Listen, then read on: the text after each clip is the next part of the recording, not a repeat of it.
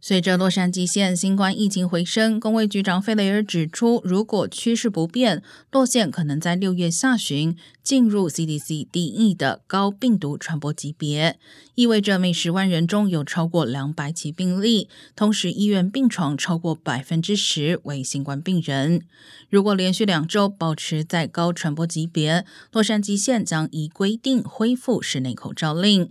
费雷尔鼓励民众可以现在就重新戴上口罩，协助控制疫情发展。洛县住院的新冠患者较一个月前目前增加超过百分之一百二十四，不过住院康复时间缩短了一半，但因新冠而前往急诊室的人数仍增加了百分之六。